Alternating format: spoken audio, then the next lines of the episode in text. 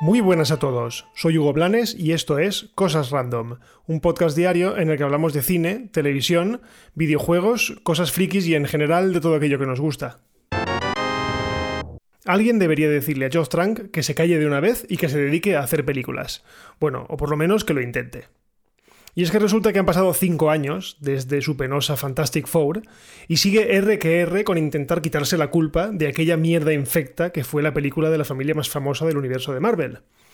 Que la película es horrible está fuera de toda duda. El problema es que este señor está convencido de que es un buen director y por tanto sigue insistiendo en que si la película es una mierda, no fue por su culpa. Primero fueron los ejecutivos que presuntamente hicieron un montaje que para nada tenía que ver con su visión, y ahora nos sale con otra excusa.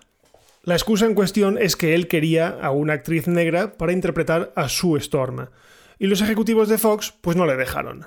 Tuvo que conformarse con Kate Mara y eso que había conseguido a Michael B. Jordan para el papel de Johnny Storm. La verdad es que era un poco raro que ambos personajes fuesen hermanos y cada uno de un color, pero bueno, todo podría ser.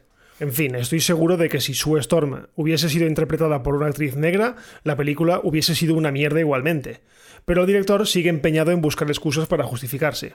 Un director que, por cierto, solo tiene una película relativamente buena, y es Chronicle de 2012, porque a partir de ahí eh, se han sucedido una mierda tras otra.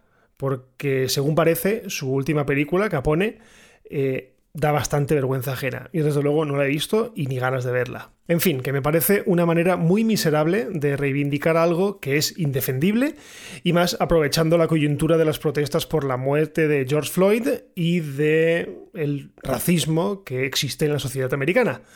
Así que, como decía Luis Vangal, tú eres muy malo, muy malo. Y ahora vamos con una noticia que la verdad es que no tiene mucha importancia si no fuese por el fondo que tiene. Y es que Harley Sawyer eh, ha sido despedido de la serie The Flash por unos desafortunados tweets publicados antes incluso del inicio de su participación en la serie.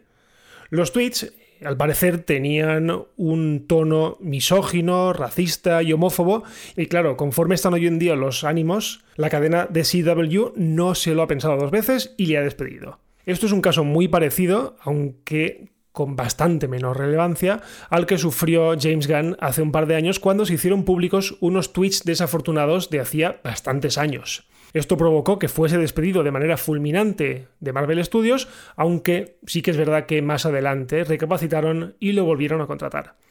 No sé, a mí este tipo de reacciones me parecen exageradas, y en el caso que nos ocupa no me cabe la menor duda que son, para dar un ejemplo de contundencia, y más teniendo en cuenta otra vez los ánimos conforme están. Pero no sé, por unos tweets de hace años, eh, es que no existe la posibilidad de que una persona eh, en un momento determinado diga algo de lo que luego pueda arrepentirse. Eh, no sé, es que me parece que estamos entrando en una dinámica en el que no se puede hablar de nada, no te puedes expresar de ningún tipo y no se acepta el error.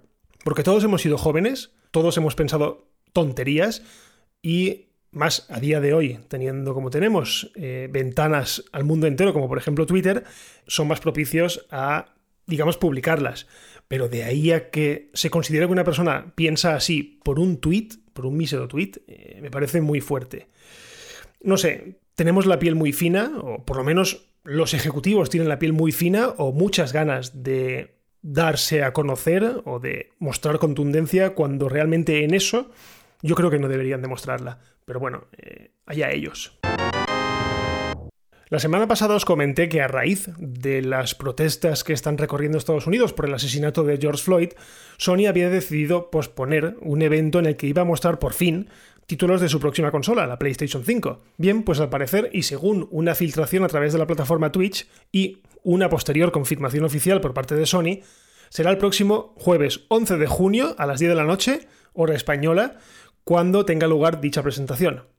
En ella podremos ver la verdadera apuesta de Sony para la próxima generación de consolas, ya que por muy chula y potente que sea una consola, si no tiene juegos atractivos, no tiene nada que hacer. Y eso la verdad es que Sony lo sabe y lo sabe hacer muy bien. Así que como os dije la semana pasada, eh, tengo muchas esperanzas en que Sony me sorprenda y quién sabe si puede hacer que me plantee comprarme una PS5 en las próximas navidades. Eso sí, si la consola no sufre ningún tipo de retraso, claro, porque nunca se sabe y más teniendo en cuenta conforme están las cosas últimamente. Y hoy, en esas efemérides que te hacen sentir viejo, celebramos el aniversario de una de las películas más queridas de la historia. Una película que seguro que vais a reconocer enseguida cuando escuchéis la siguiente escena. Buenas noches. Habiendo sido designado como representante de la ciudad y el Estado de Nueva York, le ordeno que cese toda clase de actividades sobrenaturales y que vuelva inmediatamente a su lugar de origen o a la más conveniente y cercana dimensión paralela. Ya es suficiente. Muchas gracias, Ray. ¿Eres tú un dios?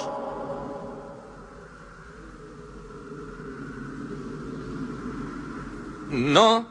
Entonces, muere.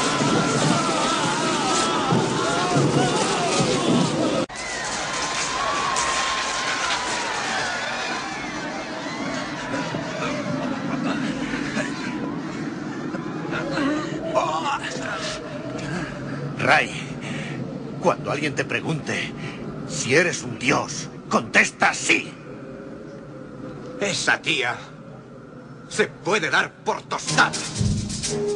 Como habéis adivinado, la película de la que os hablo es Cazafantasmas, que ayer 8 de junio cumplió 36 añazos. La verdad es que poco os puedo contar ya que no sepáis de la genial película protagonizada por los no menos geniales Bill Murray, Dan Aykroyd y Harold Ramis. Una curiosidad que a lo mejor no sabíais, de hecho yo me enteré hace bastante poco, es que Dan Aykroyd, John Belushi y Eddie Murphy eran los tres actores en principio elegidos para dar vida a los cazafantasmas, de los cuales solo el primero, Dan Aykroyd, apareció finalmente en la película, ya que John Belushi murió antes de que empezara la producción y Eddie Murphy tuvo que rechazar el papel por estar demasiado ocupado eh, grabando Super Detective en Hollywood. Por cierto, el papel de Belushi eh, fue a parar finalmente a Bill Murray y el de Eddie Murphy llegó a manos de Ernie Hudson, aunque eso sí, con ligeras modificaciones ya que las maneras de actuar de ambos actores pues, son completamente diferentes. Por lo demás, la película fue todo un bombazo, como ya sabéis, recaudando unos 300 millones de dólares en todo el mundo y ojo que estamos hablando de 1984, con lo que la cifra fue una auténtica salvajada, y más teniendo en cuenta que la cinta tenía un presupuesto de solo 30 millones de dólares. En fin, uno de esos clásicos atemporales que ya podemos ver a veces que no nos cansamos de ella. No podemos decir lo mismo de la secuela, pero bueno, eso es otra cantar. Así que, feliz cumpleaños, cazafantasmas. Bueno, y hasta aquí el episodio de hoy de Cosas Random.